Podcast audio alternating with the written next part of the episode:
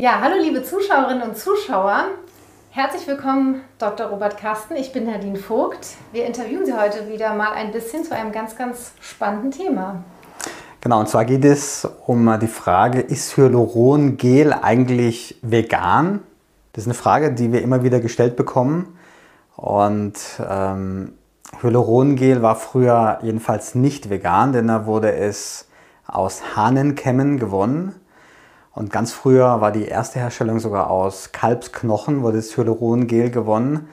Inzwischen äh, werden Bakterien oder Hefen dazu hergenommen, Hyalurongel zu produzieren. Insofern kann man sagen, ja, es ist vegan. Ich weiß allerdings nicht, ob ähm, wenn Bakterien das produzieren, ob das auch dann als Lebewesen gilt. Das ist tatsächlich eine gute Frage.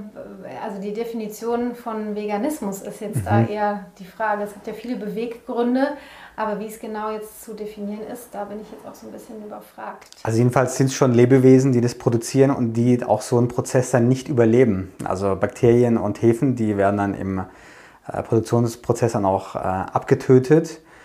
Und aber es ist vielleicht ganz spannend, wie sich sowas entwickelt hat. Man hat geguckt, welche Bakterien denn dieses Hyalurongel oder Hyaluronsäure produzieren.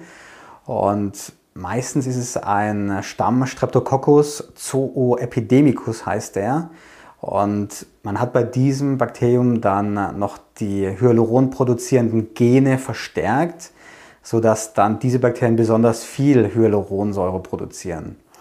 Hyaluronsäure wird hier nur von äh, Lebewesen produziert, ähm, also von Säugetieren, äh, aber auch von äh, Fischen, Bakterien, aber eben nicht von Pflanzen. Also Pflanzen produzieren kein Hyalurongel.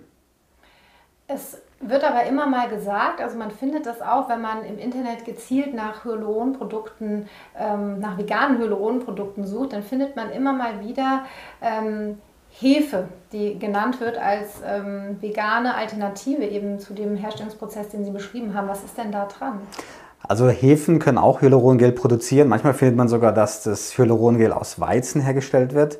Das stimmt prinzipiell auch, aber nur mit diesen kleinen Bioreaktoren, den Bakterien oder den Hefen, ähm, die dann den Weizen oder den Zucker umwandeln in einen Prozess, den man Fermentation nennt, in eben Hyaluronsäure.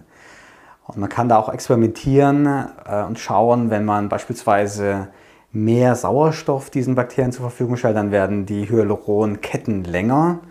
Und auch wenn man mehr Zucker zugibt, dann haben die eben mehr Substrat und dadurch wird auch mehr oder längere Hyaluronketten werden dann von diesen Bakterien oder von den Hefen eben produziert. Die äh, Hyaluronsäure besteht aus zwei Zuckern und die werden aneinandergereiht und die, der Weizen enthält natürlich Stärke, insofern auch Zucker und dieser Zucker wird dann eben umgewandelt von den Bakterien oder von den Hefen. Es ist also nicht so, dass man aus Weizen direkt Hyaluronsäure rauspressen könnte. Man kann auch nicht aus einer äh, Agave, die auch so ein bisschen schleimig ist, Aloe Vera, so ein, so ein geliges Sekret hat, das ist kein Hyalurongel.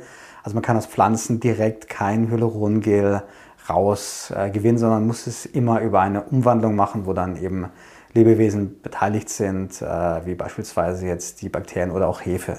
Ja. Das, was Sie jetzt beschrieben haben, bezog sich auf Hyaluronfiller. Um, gibt es da nochmal einen Unterschied zwischen Hyaluronprodukten in ähm, Kosmetikartikeln zum Beispiel? Es gibt einige Produzenten für Hyaluronsäuren. Einer der ersten war Shiseido, diese japanische Kosmetikfirma. Und ähm, es gibt aber ganz viele Produzenten, viele in China, aber auch einige in äh, Europa, auch in Deutschland, glaube ich, gibt es Hyaluronsäureproduzenten. Und die Hyaluronsäure, die in Kosmetika verwendet wird, unterscheidet sich von der Hyaluronsäure, die man injiziert, vor allem dadurch, dass die Hyaluronsäure, die in den Kosmetika enthalten ist, nicht vernetzt ist. Ähm, diese Vernetzung führt dazu, dass das Hyalurongel langsamer von, vom Körper abgebaut wird durch das Eiweiß Hyaluronidase. Da hatten wir auch ein interessantes Video dazu gedreht, was das Eiweiß macht und wie man das einsetzen kann in der Medizin. Und die, diese, diese Vernetzung, das sind Verbindungen BDDE ist ein so ein Vernetzer, der sorgt dafür, dass die Hyaluronidase das Hyalurongel nicht so schnell abbauen kann und dadurch bleibt das Hyalurongel dann länger in der Haut. Die normale Hyaluronsäure, die wir selber produzieren, ist nach drei Tagen komplett abgebaut und ausgetauscht. Und damit es nicht bei dem injizierten Hyalurongel passiert, wird es vernetzt. Und das ist ein aufwendiger Prozess, der auch teuer ist. Und diesen Aufwand betreibt man äh, für die Kosmetikprodukte nicht, denn die kann man ja immer wiederholt auftragen.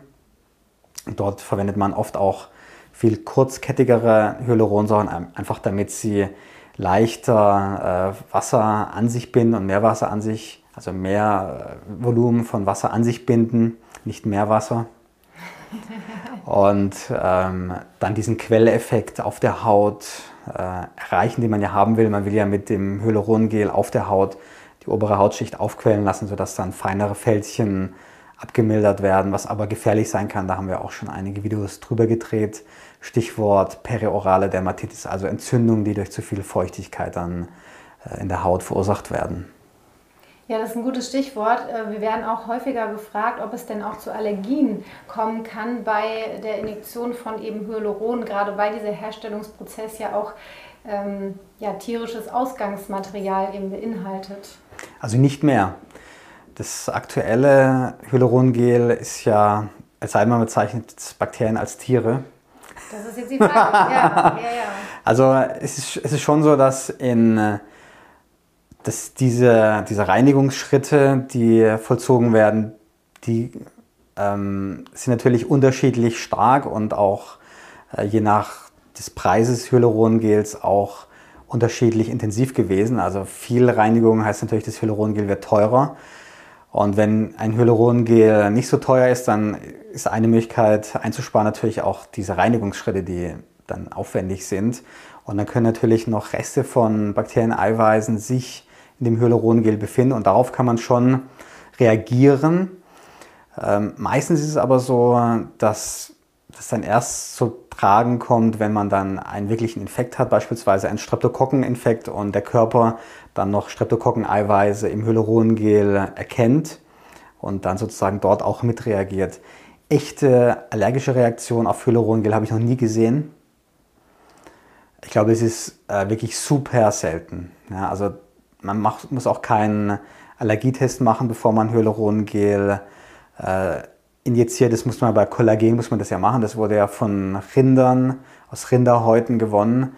Und da gab es relativ häufig allergische Reaktionen. Deswegen musste man dann immer an dem Unterarm etwas von dem, von dem Kollagen testen und zu schauen, ob da eine allergische Reaktion stattfindet. ist beim Hyalurongel nicht erforderlich. Ja, vielen, vielen Dank schon mal für diese spannenden Einblicke. Ich hoffe, ihr habt wieder ein bisschen was dazugelernt. Ähm, was wird sich denn in der Entwicklung vielleicht noch tun oder was wäre denn erstrebenswert, dass es sich in der Entwicklung tut? Es hat sich ja schon ganz, ganz viel getan. Natürlich wäre es gut, wenn man die, wenn man natürlichere Vernetzer bekommen könnte, die ähm, sozusagen die Hyaluronketten ineinander verschlingen so dass man wenig von diesem Vernetzer von außen zugeben muss. Es wäre sicherlich auch sinnvoll, wenn man das Hyalurongel noch einfacher produzieren könnte und mit, ähm, mit weniger Aufwand einfach das Hyalurongel gewinnt. Ansonsten muss man sagen, dass Hyalurongel, dass die Techniken schon ziemlich ausgefeilt und ziemlich gut sind.